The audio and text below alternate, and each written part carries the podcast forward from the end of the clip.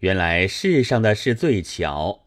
赛尔与沈公说话时，不想有个玄武庙道士何正银在建壁人家诵经背细听的，他就起心，因日常里走过，看见赛尔生的好，就要乘着这机会来骗他。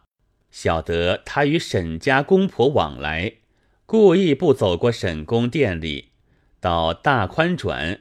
往上头走回玄武庙里来，独自思想道：“地主非同小可，只骗得这个妇人坐一处，便死也罢。”当晚置办些好酒食来，请徒弟董天然、姚虚玉、家童孟静、王小玉一处坐了，同吃酒。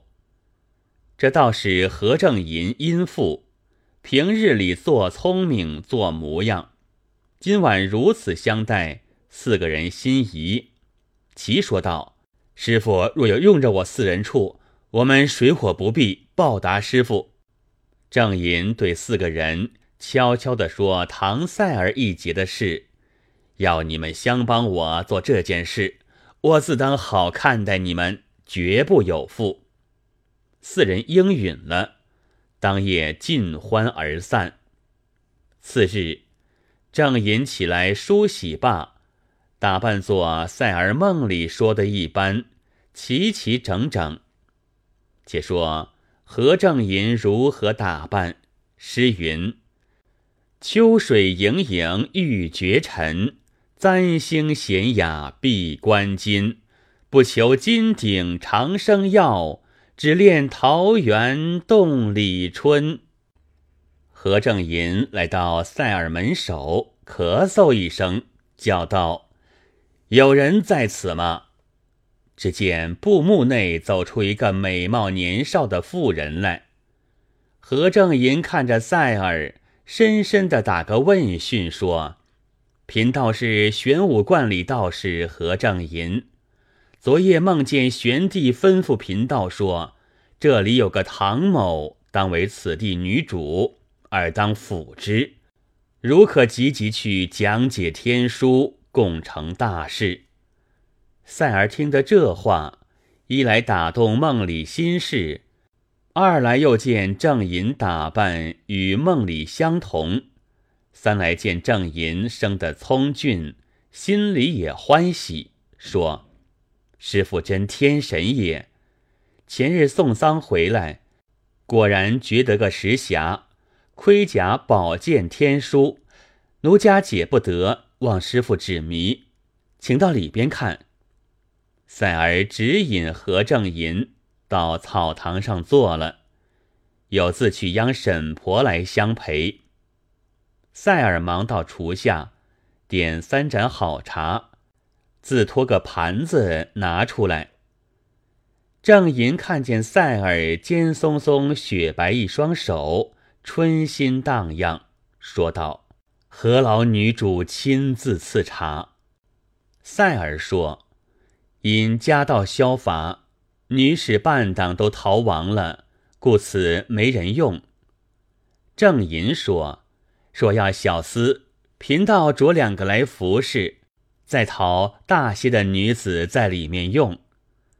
又见沈婆在旁边，想到世上钱婆无不爱财，我与她些甜头滋味，就是我心腹，怕不依我使唤。就身边取出十两一锭银子来，与赛儿说：“养干爹干娘，即去讨个女子，如少，我明日再添。”只要好，不要计较银子。赛儿只说不消的。沈婆说：“赛娘，你权且收下，待老拙去寻。”赛儿就收了银子，入去烧炷香，请出天书来，与何正银看，却是金书玉篆，韬略兵机。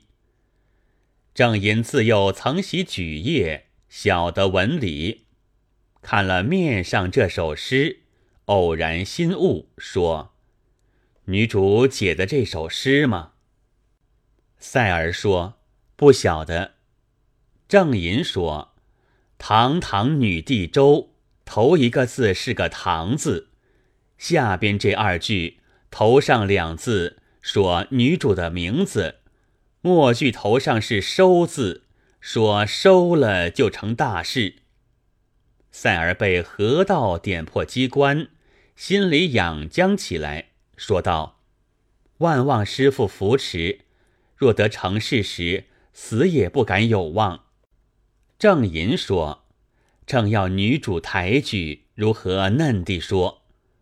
又对赛儿说：“天书非同小可，飞沙走石，驱逐虎豹，变化人马。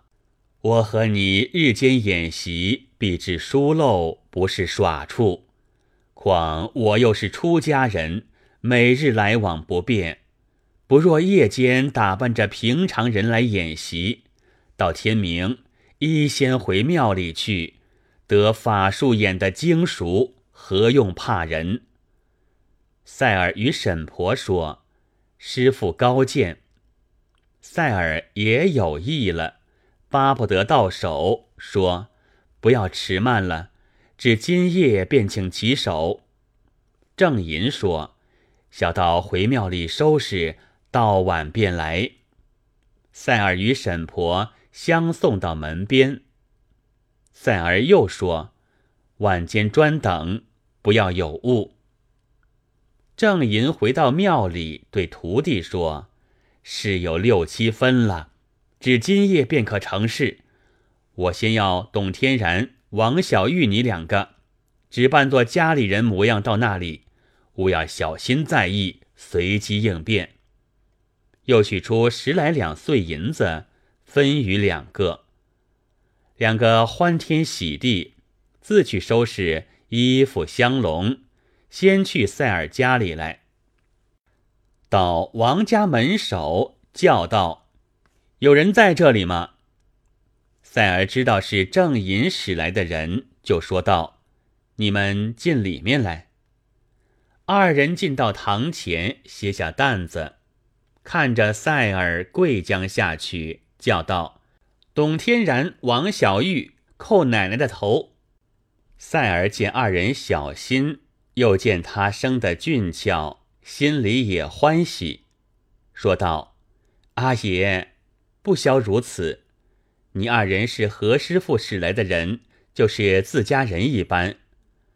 领到厨房小侧间打扫铺床。”自来拿个篮秤，到市上用自己的碎银子买些东西，无非是鸡鹅鱼肉、时鲜果子点心回来。赛儿见天然拿着许多事物回来，说道：“在我家里怎么叫你们破费？是何道理？”天然回话道：“不多大事，是师傅吩咐的。”又去拿了酒回来。到厨下自去整理，要些油酱柴火。奶奶不离口，不要赛尔费一些心。看看天色晚了，何正银如今便服，扮作平常人，先到沈婆家里，请沈公沈婆吃夜饭，又送二十两银子与沈公说：“凡百事要老爹老娘看去。”日后另有重报。沈公沈婆暗里会意道：“这贼盗来的蹊跷，必然看上赛儿，要我们做脚。我看这妇人日里也骚脱脱的，作妖撒娇，捉身不住。我不应承他，两个夜里演习时也自要做出来。我落得做人情，骗些银子。”夫妻两个回复道：“师傅但放心，赛娘没了丈夫，又无亲人，我们是她心腹，凡百事奉承，只是不要忘了我两个。”何正银对天说是，三个人同来到赛儿家里，正是黄昏时分，关上门，进了堂上坐定，赛儿自来陪侍。董天然、王小玉两个来摆列果子下饭，一面烫酒出来。郑银请沈公做客位，沈婆赛儿做主位，郑银打横坐。沈公不肯坐，郑银说：“不必推辞。”个人多依次坐了。吃酒之间。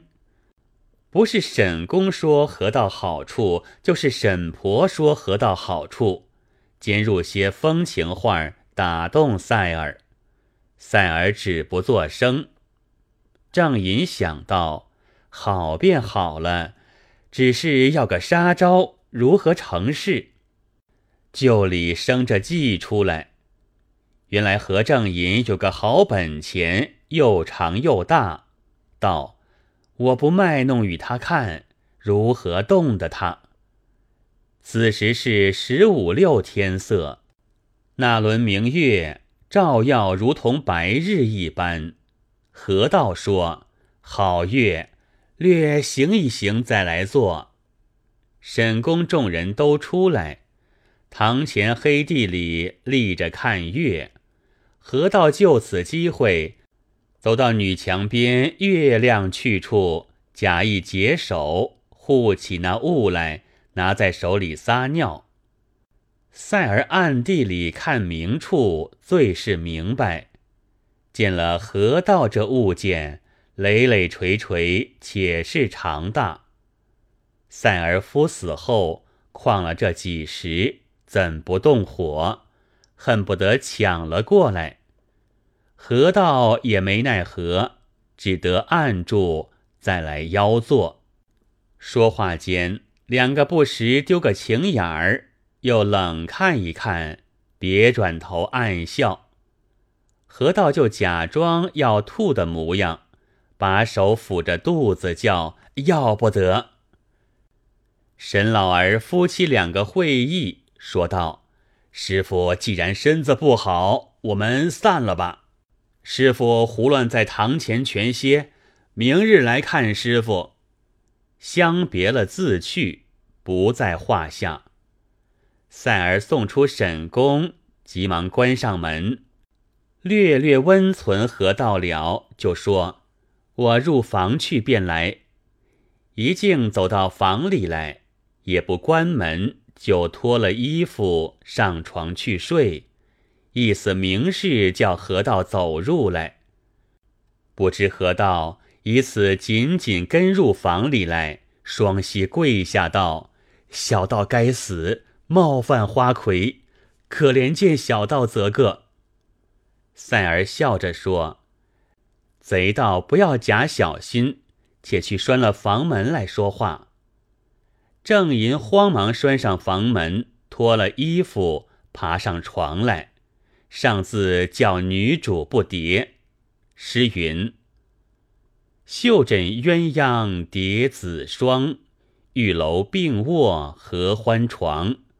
今宵别是阳台梦，唯恐银灯梯不长。”且说二人做了些不灵不利的事，枕上说些知心的话，哪里管天小日高？还不起身，董天然两个早起来打点面汤，早饭齐整等着。郑银先起来穿了衣服，又把被来替赛尔塞着肩头，说：“再睡睡起来。”开的房门，只见天然拖个盘子，拿两盏早汤过来。郑银拿一盏放在桌上，拿一盏在手里。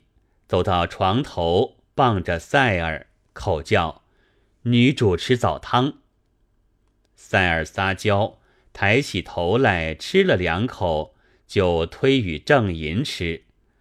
郑银也吃了几口，天然又走进来接了碗去，一先扯上房门。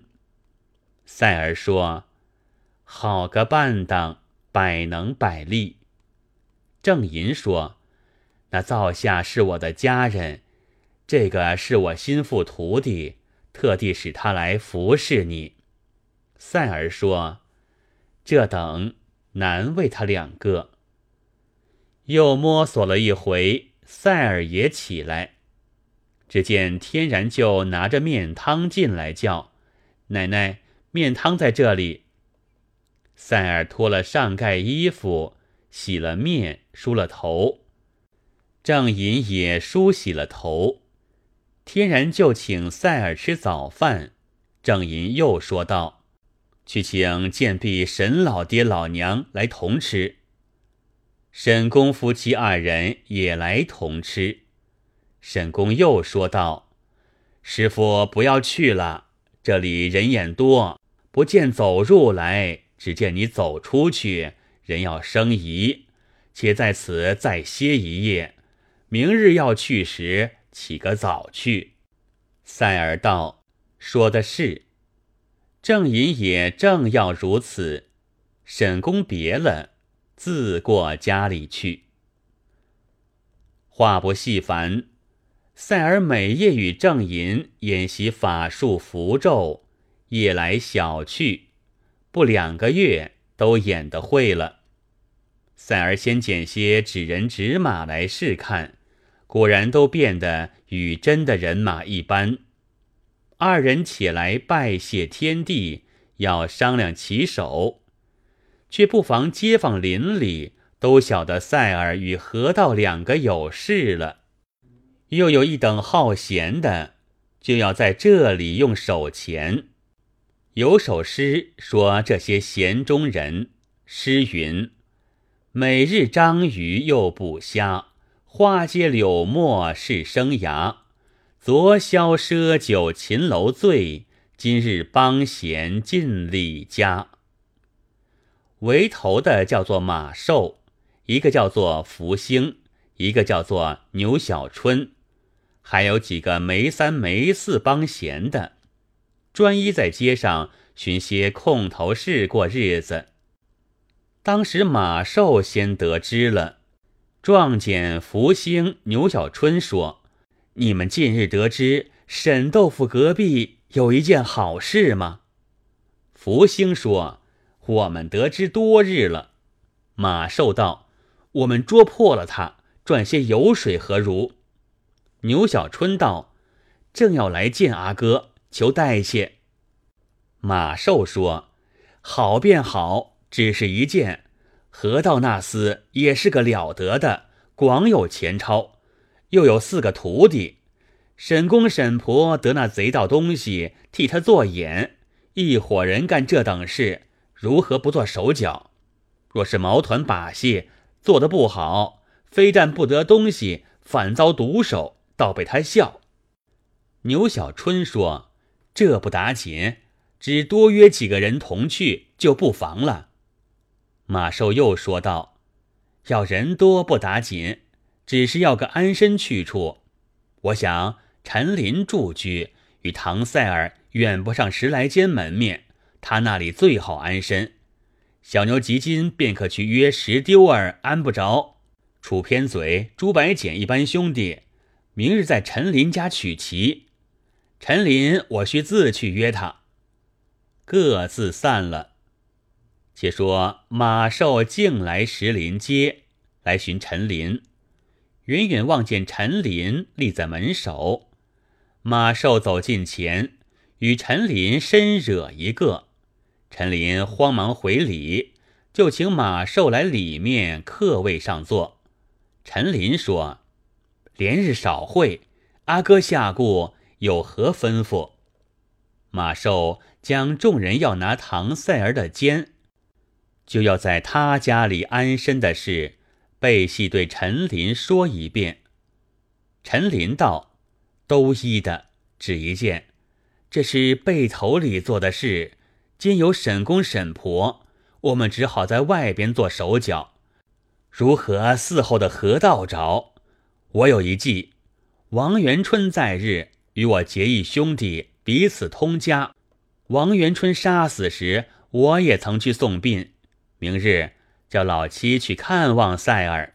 若何道不在，罢了，又别做道理。若在时，打个暗号，我们一起入去，先把他大门关了，不要大惊小怪。替别人做饭。等捉住了他，若是如意罢了；若不如意，就送两个到县里去，煤也榨出有来。此计如何？”马寿道：“此计极妙。”两个相别。陈林送的马寿出门，慌忙来对妻子钱氏要说这话。前世说：“我在屏风后都听得了，不必烦絮，明日只管去便了。”当晚过了。